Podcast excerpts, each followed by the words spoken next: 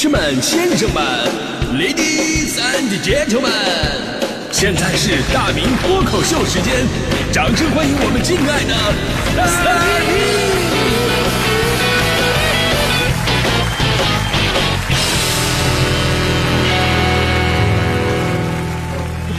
明！好，欢迎各位来到今天的大明脱口秀，我是大明。今天咱聊聊买东西不懂行到底有多可怕啊！以前呢有个段子说，一个土豪人生已经没有任何追求了啊，非常苦闷，于是问大师：“大师啊，我腰缠万贯，钱多到用不了，现在我不工作呀，每天我就是喝茶、请客啊、喝酒，高朋满座，美女迎门，但是我为什么感觉很空虚不快乐呢？”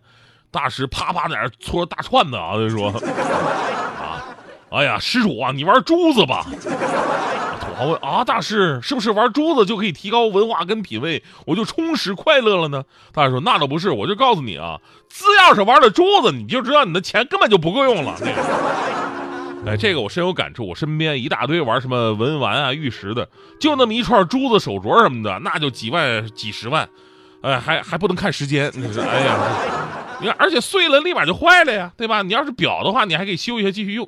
所以呢，我觉得买块百达翡丽啊、理查德米勒，它不香吗？我我就替有钱人说一说啊，这个。主要是什么呢？我就觉得咱们买东西吧，你要买日用品啊，这有标准，而且呢，大家伙经常用，咱都能懂。哪怕是特别贵的奢侈品，呃，都有自己的专卖店啊。你就算不懂的话呢，你只要不去二级市场，你去专卖店买，那也很少能踩雷。但有的东西啊，真就不是。你比方说这个文玩呐、字画啊、古董啊，你要不要不懂行，你还想买，那真的是。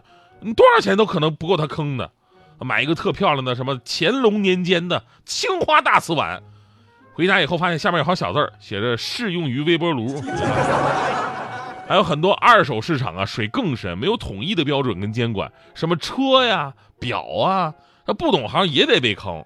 咱们那天不是做了一期关于网络公然卖假表的一个节目吗？其实关于卖假表啊，这个水特别的深，在二手市场里边还有很多的二手平台上。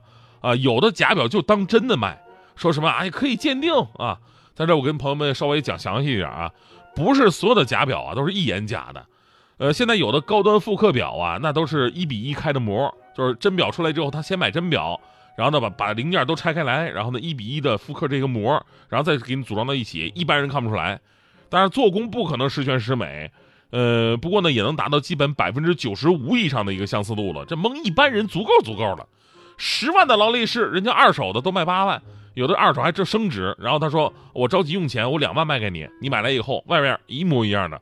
找专业人士打开后盖一看，国产海鸥二八四六的机芯你两万块钱等于白扔了，对吧？但这都是最初级的。你要是高级一点的那个假表，专业人士都能看走眼了，因为这种假表里边用的零件很多都是真的，甚至机芯都是真的。”你也知道，很多大牌手表溢价非常严重。这种半真半假组装机啊，虽然说成本比高端复刻要贵，但实际上仍然要比真表便宜无数。最主要是你要不拿到专业机构用那个专业工具去检查，你根本看不出来。所以呢，你说这买二手表的不懂行，你真不就给人送钱吗？你有人说，那我那我干脆买假表得了。咱先刨出卖假表本身一种违法行为啊，咱就说你就算你奔着假货去买的，水只能更深，因为没有最假，只有更假。有的造假的工厂啊，因为造假能力比较高，所以他们的假货产品的知名度也就上去了，于是又诞生了模仿这些假货工厂的假假货工厂。你以为你只是买的假货，但是到时候你就知道了，什么叫假的假货比假的还假。咱不用说这些死物啊，就有的活物它都有假的。你比方说这宠物，买宠物我们听的最多的就是，哎，买到不健康的了，或者买到不是老板原来给你发照片的那只宠物。其实还有更凶狠的，就是他卖你的很可能都不是那个品种。呃，但就是说我跟你说啊，一般小孩他不懂行，他根本看不出来。咱之前说过几条类似的新闻，比方最常见的就买宠物的那种小香猪，长不大那种，很可爱啊，养了几年之后发现养了三百多斤。还有这个买狗也经常被忽悠。之前咱说过，云南有个村民从越南人手里边买了两条宠物狗，哎呀，觉得好玩，虎头虎脑的。但等这狗长大，也就发现有点不太对劲儿啊，越来越不像狗。普通的狗没那么肥呀。找人一鉴定，这才知道这根本就不是狗，这是国家二级保护动物大黑熊。啊，当然了，狗熊狗熊嘛，这小的时候可能看起来都挺像啊。你包括我们家那个小泰迪胖胖，小的时候长得也特别像《西游记》里那个黑风怪，是吧？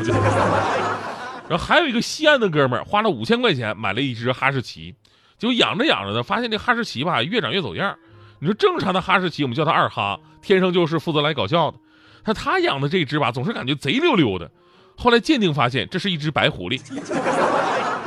所以呢，买狗买错品种也很正常。呃，买鱼也是啊，有商家黑到什么地步呢？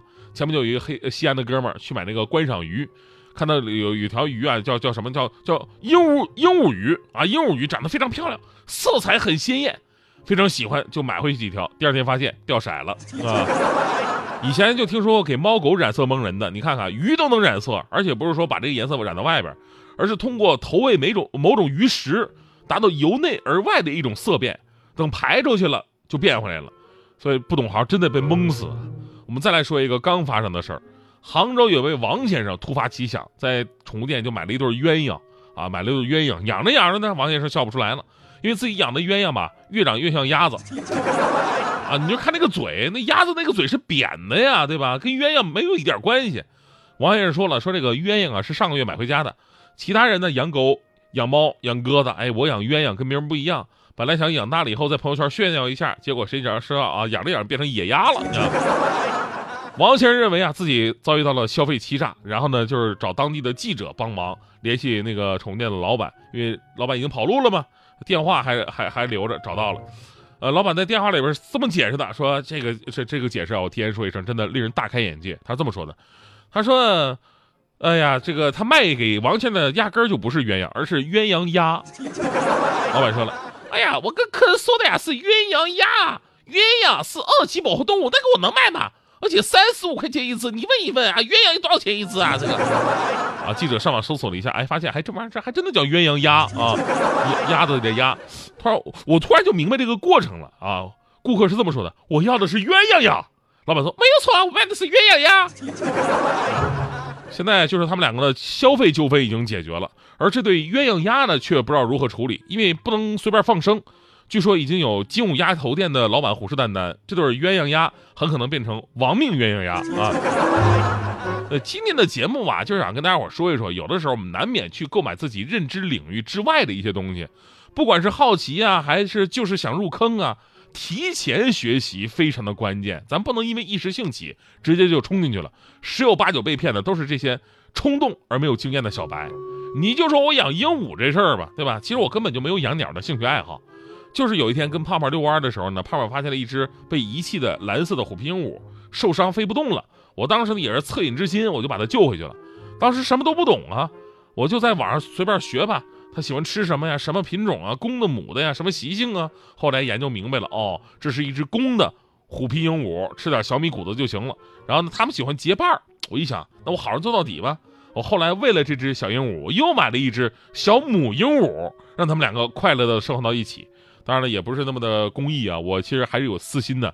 我希望一公一母赶紧下个蛋什么的，我好能资金回流，对吧？养宠物那么多年，没见过回头钱啊，我这。结果过了好久，我不幸的发现我被商家给蒙了。我新买的那只根本就不是母鹦鹉，它是公的。两只公的在一起能抱什么蛋呢？对吧？那个商家真的是太无良了。我还特别反复的跟他强调我要母的。接下来的几天呢，我已经万念俱灰了。但是后来经过我观察，我发现他俩仍然会有一些不可描述的行为啊。于是呢，我一顿学习查证之后，我又开心了。没事儿，虽然说新买的那只买错了，买成公的了，但是之前那只我也看错了呀，其实那只才是母的呀，完美。所以你这玩意儿不学习，它能行吗？我和你有点奇妙，有点搞笑，吵了又吵。我和你黑白颠倒，同手同脚，不太协撞地球，而你牵了我的手。我和你共同喜好虽然太少，鱼和飞鸟也会遇到。我和你南极北极，冷热交替，转眼又是清早。我就是一板一眼，带头带脑，我知道，哎，我全都知道。